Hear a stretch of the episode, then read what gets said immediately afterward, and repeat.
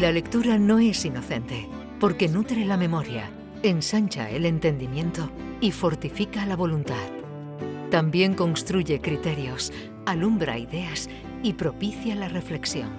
La lectura es un bálsamo con múltiples propiedades y por eso Alfredo Valenzuela nos lleva al Bálsamo de Fierabras. Si te aplicas bien, con el tiempo que tienes, Alfredo, podrás dedicar dos minutos finales a tu comentario sobre los Goya. Bueno, y no, y por favor participar vosotros. Estoy seguro que el libro que traigo hoy os va a dar mucho pie a, intervenir. Eh, para empezar, es un libro de récord. Es un libro que en el título no tiene ni, no ya una palabra, sino ni una letra. Con lo ah. cual es un récord, porque el título es un año, 1922. Luego, a mí lo que más me llega es que no todos los días trae uno un libro de un autor que estuvo con uno en el instituto. O sea que eso, también pues llega mucho. Y no ha sido por eso, desde luego, que lo haya traído para los mal pensados, sino porque es un gran libro el que traemos hoy, aunque solo tenga 300 páginas. Y lo, y lo otro récord, bueno, pues los iremos, los iremos viendo a continuación porque es que es un libro que aunque el autor tampoco se lo ha propuesto, yo he tenido oportunidad de hablar con él después de leer el libro y él en, algunas cosas que a mí me han llamado la atención ni siquiera había caído. Vamos, que no, que no, no es que ya lo había hecho a propósito, sino que le habían salido así. Como que, por ejemplo, bueno, 1922, más, récord, más récord. 1922, ¿tú te acuerdas qué año fue el año del, concurso del Cantejondo de Lorca? Claro que sí, por supuesto. El año de publicación del Greg Garby. Y eso que a esto le coge muy tangencialmente este libro, pero sí entra de lleno el libro en el año de publicación de Ulises, de James Joyce. que es la, novela pues más, más influyente del siglo XX, parece que de eso no cabe, no cabe ninguna duda, y, y de un poema que también fue muy, influyente de un libro de poemas de, de Elio, La Tierra Baldía, mm. que es del mismo año. Además, Joyce, Joyce y Eliot estaban juntos en París en esa época y además lo estaban apadrinados, por decirlo de alguna manera, por otro poeta, editor y músico, Ezra Pound, que hasta que yo no he leído este libro, voy a decir ya el autor, Antonio Rivero Tarabillo, de Antonio Rivero Tarabillo, eh, no había caído en la cuenta de la labor de mecenazgo, de la gran generosidad de Rapón, un tío que luego pues ha tenido muy mala fama por sus veleidades antisemitas y fascistas, que recuerdo también, quiero recordar una cosa, estamos acostumbrados a verlo todo con ojos de hoy. En aquella época el fascismo todavía no había matado a nadie y era un movimiento esplendoroso, sobre todo en lo cultural en Italia, y la gente pues se quedaba mirada. De ahí que uno de los que sale en esta novela, que admira más a Mussolini, sea Hemingway Luego con el devenir de los años, pues tampoco te extraña, porque con el mismo furor admiró luego a la pasionaria, o sea que se quedó en el mismo sitio. En el libro de Antonio Rivero Tarabillo, en 1922, lo que hace es una instantánea del París de ese año. El Ulises de Joyce se publica exactamente el 2 de febrero. Este libro no lo trajimos el 2 de febrero, estamos todavía en febrero, porque no había salido. Ya que llegó a la librería a finales de la semana pasada, entonces lo hemos leído con todo el interés y toda la premura y una vez que estábamos en harina, con todo el gusto. El libro, aunque es un homenaje a, a Ulises de Joyce, se lee muy fácilmente y con una facilidad pasmosa. Eso sí, para gente que tenga algunas lecturas porque en la nómina de personajes que sale yo le he llegado a hacer la broma a Antonio Rivero Tarabillo de que por qué no ha puesto un índice onomástico al final, como se hace en los ensayos y en los libros Pero ¿por qué no ponen eso? Eh, sería en una novela, en una novela sería algo inaudito. Pero también algunas lo hacen. Pero no, en, novela... Sería vanguardia, eh, sería vanguardia, sería algo vanguardista y además sería, gracioso. porque No te serviría, en principio no te serviría de nada porque las apariciones son muy fugaces y muy breves. Pero es una novela. Y muy constante. Claro, es novela por como tú eres española, porque o como yo soy español, para no meterte en el lío, como dijo que el español es el que no puede ser otra cosa y novela es pues lo que no es otra cosa. O sea, es una novela. Es una novela, yo quiero decir, como un elogio y sin desdoro alguno y sin quitarle la gana de leerlo a nadie, sin argumento. Es una novela sin argumento, pero porque en, en cada página pasan dos o tres cosas memorables es uno, de los datos que yo le dije a Antonio, el que no había sido consciente, dio la cantidad de premios Nobel que salen que había en París en esa época. Hemingway, Anatole France, Russell, Berson, Helio, Juan, Ramón Jiménez no está en París, pero es muy citado y, viene muy, muy a colación.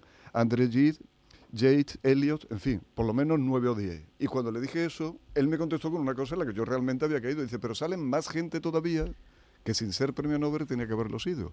Efectivamente, es un Borges, César Vallejo, Joyce, Cavafi, eh, Duna Barnes, Fitzgerald, Formado Fo, Virginia Woolf, Pues Por dar solo algunos cuantos.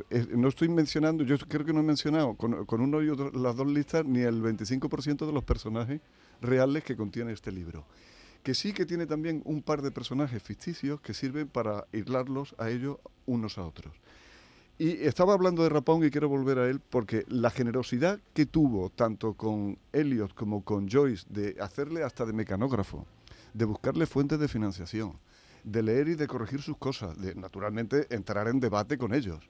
Uno de los personajes... Eh, te, tengo un... Eh, quiero que leas una cosa tú, Maite, porque es un recibito que el propio Rapón manda imprimir para hacer una campaña de fondos para que Helios por fin pueda dejar el banco en el que trabaja y dedicarse plenamente a la poesía. Entonces, el crowdfunding. De... Eh, Necesitamos el Rapaun, eh, pero no vamos, te lo digo yo. Efectivamente, está, está absolutamente inventado todo, pero además con esa generosidad que no solo emprende una campaña, sino que llega a imprimir una especie de recibo billete que es el que va a leer Maite para que la gente aporte fondos para que Helios trabaje en su obra. A ver. Este dinero se entrega en el entendimiento de que el señor Eliot dedicará todo su tiempo a trabajos literarios. No se hace ninguna restricción respecto al carácter de esa obra y yo, el presente donante, no realizaré ningún intento de influir ni en los temas ni en la manera en la que se lleve a cabo su escritura, sino es mediante la crítica que pueda permitirse cualquier crítico literario. eso también se está perdiendo. Esto tendrían que ponerlo en las subvenciones que, se dan, por ejemplo. Ese podrían ponerlo, ¿no? Sí, sí, sí, no, si se sacan muchas ideas de esta novela de de Antonio Rivero de Aravillo, como te digo. Uno de los personajes que a mí más me ha, me ha, gustado encontrar aquí es a un español que además es tío abuelo del hombre este que se casó con la infanta, que es Antonio de Marichalar. Marichalar fue el introductor, el mismo, si no el mismo año 22, al año siguiente, 23, ya se la tenían leída. Eh, además de que fue un gran crítico literario de la novela de Jane Joy, y además él llegó a España haciendo una broma. Decía, Rolls Royce James Joyce. Suena igual, ¿verdad? Porque James Joyce es el Rolls Royce de la literatura. Ah. Así que esa, esa y eso decía el abuelo de... El tío abuelo, tío, abuelo, de Marichalar. Marichalar. Bueno, que entre otros era amigo de Rilke, recorría toda Europa con, todo el mundo y, era un tipo que siempre estaba en primera línea del arte y de la Lo cual demuestra muchas cosas sobre, sobre la evolución de la especie. sobre la evolución de la especie, efectivamente. Hay anécdotas muy divertidas porque incluso antes de salir de, la imprenta, que ya, era una novela maldita el Ulises, ¿no? Por, eh, era objeto de varias denuncias, hasta por blasfemia, por razones eh, de, lo más variopinto. Y eh, en uno de los casos que llega al tribunal, el juez declara solemnemente que él ha leído la novela y no se ha enterado de nada. Entonces, que, no puede, que, no puede, no, la leyó, seguro. Que, no puede, que no puede dictaminar, que él la ha leído, que no ha entendido absolutamente nada. Pero no ha terminado. Incluso el autor Rivero Tarevillo recoge una anécdota muy curiosa. Quiero decir antes que todo esto está, toda la novela, menos esos dos personajes, los que yo hablaba antes, y el capítulo final, que es una especie de, colofón general de todo, está ah, rigurosísimamente documentada. O sea, todo sale de memorias de ellos mismos, de cartas, de muchísimas cartas. Vaya de, de biografía, pero además día a día casi. ¿eh? Día a día, porque te dice muchos días, por ejemplo, el día Santa Brígida, patrona de Irlanda, pues lo cuenta. Otro personaje con relación con, con España que me ha divertido mucho encontrarme aquí, salía ya en El sueño del Celta de Mario Vargas Llosa, eh, con un revólver en cada mano, capitaneando una, una barricada contra los ingleses, que es el, matemático Imon de Valera, que por, por esta novela me entero ahora de que tenía relación con el Valera nuestro, con el cordobés. O sea, que Juan Valera. Era, oriunda, oriunda, si no de Cabra, por lo menos de la provincia de Córdoba. Imón de Valera sale aquí también porque hay un capítulo dedicado a la guerra civil irlandesa.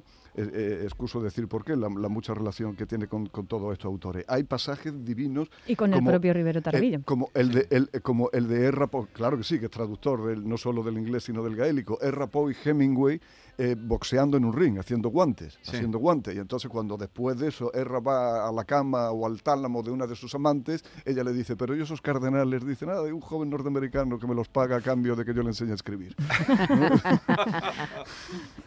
Son cosas deliciosas todo lo que rodea a Rapón, como que el tipo se ganaba la vida incluso para ser generoso con sus amigos que estaban en peor condición económica que él, haciendo traductores, traducciones, pero que las traducciones malas, de obras malas, él las hacía para cobrarlas, pero se negaba a firmarlas. ¿no? Lo, cual también, lo cual también es otra lección de vida. Bueno, pues a, la anécdota que voy, me voy callando ya, eh, es el día antes de la publicación del, del, Ulises, y esto es rigurosamente cierto porque está recogido en los testimonios de las tres personas que iban, iba eh, Joyce eh, por Hyde Park paseando con su mujer, con Nora y con, y con Duna Barney, la escritora. Van paseando los tres y van solos por una campa de estas de césped enormes que en Hyde Park, que todos los conocéis, no había nadie, nada más que un señor de negro que se ve eh, en el otro extremo que viene para vosotros. De eso que tú te das cuenta que viene para ti porque es que no hay nada a dónde ir y viene en esa dirección. Y entonces a medida que van andando, Joyce, que está un poco cegato, pero se percata del asunto y empieza a inquietarse. Sí y empieza a inquietarse. De todas maneras, el tipo ya casi con de mala educación se va hacia donde va a él para chocarse con él y no hay más remedio que chocarse. Y cuando se viene para él, Joyce se aparta y él le roza con la manga del abrigo el suyo. Y le dice en latín, eres un escritor deleznable. No me diga quién era. En latín, no se sabe quién era. y en latín. descompuesto porque era la víspera, la víspera de que por fin el Ulises saliera de la imprenta con todo lo que ese hombre había peleado, había luchado y se había quedado hasta casi ciego de corregir sobre correcciones y de añadir cosas a su, a eres su, un escritor de Sí, sí, y eso ya le dio el día y prácticamente el año a Jane Joy, porque además era una época, hay que ponerse en 1922, todavía había duelos. Por ejemplo, en esta novela están contados los que tuvo Proust, que sale eh, otros dos personajes que yo no he mencionado como, como candidato al Nobel que no lo tuvo, eh, se bate a duelo con Jean Lorraine, porque Jean Lorraine le dice tú eres homosexual como yo públicamente. Jean Lorraine alardeaba de eso y Proust lo ocultaba y se baten a duelo pero con pistola. O sea que eso que era una época, una época que había que tener un poquito de... Menos que eso lo han quitado, ¿eh? Taravillo, 1922, editorial Pretextos. Se presenta el 22 de febrero en el Centro de Investigación y Recursos de Arte Escénica de Andalucía, ¿eh? en la calle Santa pues Lucía, en Sevilla, a las 7 y pues media de la tarde. Pues Oye, de estar, ¿eh? sobre los Goya, ¿qué querías decir? ¿Los viste? No, naturalmente que no. Me han dicho que dura como un partido de, Nadal, pero que es mucho más aburrido. Hombre, que me ha chocado poderosísimamente la atención. Me ha chocado poderosísimamente la atención dejó de sorprenderme que la gente del cine tenga tiempo para la familia, incluso para trabajar, porque están todo el día dando premios, dándose premios. Yo no he visto gente que se dé más premios que ella. Pero que con la mayor concentración de blindados desde la batalla de Kursk, que tú sabes que fue la que sucedió a la grande de Stalingrado, que decidieron la Segunda Guerra Mundial, eh, no, no, ha habido en Europa o en la fila, y ni un no a la guerra, oye. Ah, ya, ya, ya. Que Te sorprendió que no hubo ni un no a la guerra. Va. Sorprende como te sorprenden los fariseos, ¿no? Carmen y Alfredo, hasta la semana que viene. Hasta, la semana que viene.